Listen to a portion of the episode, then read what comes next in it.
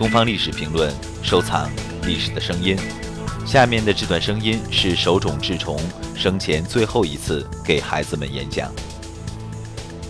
皆さんこんにちは、手塚治虫です。中間テスト今終わったんですって、昨日終わった。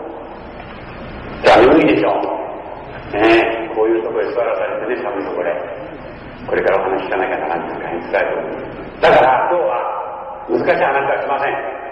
で、僕もなるべくそんな肩を生かしてね、こうやってね、諸君なんて言わないから。気楽に話しますから気楽に聞いてください。眠くなったら寝ても結構ですよ。これはまあ、幼稚っぽい問題なんです命というものはね、ほんのわずかな50年とか70年とか100年のものじゃなくて、もっとスケールの大きなもんだと思います。宇宙的なもんだと思います。そういうね、感じがしてきたんで、この漫画を描いたわけです。で、この漫画のこの主人公の火の鳥というのは、これは永遠の生命を持ってます。で、この火の鳥は言うんです。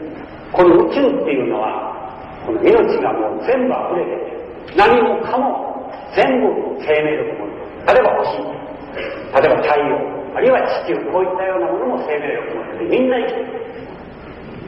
そういうようなことをこの火の鳥が言って人間を励ます。人間だけではなく、生物も励ましてるわけです。あらゆる生きてるものを全部励ますわけです。で、僕は今まで本当に長い間、あの、漫画描いてきたけど、生きるということを続けて描いたということの本当の本音はそういうことなんです。もう少し命とか地球っていうものを大事にしてほしいなと思います。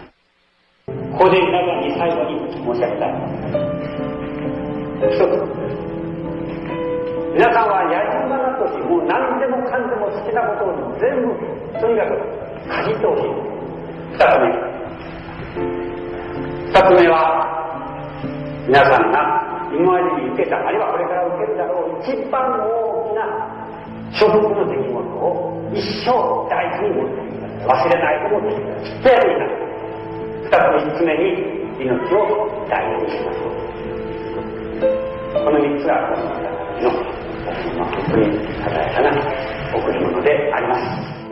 更多精彩声音，请关注《东方历史评论》官方网站。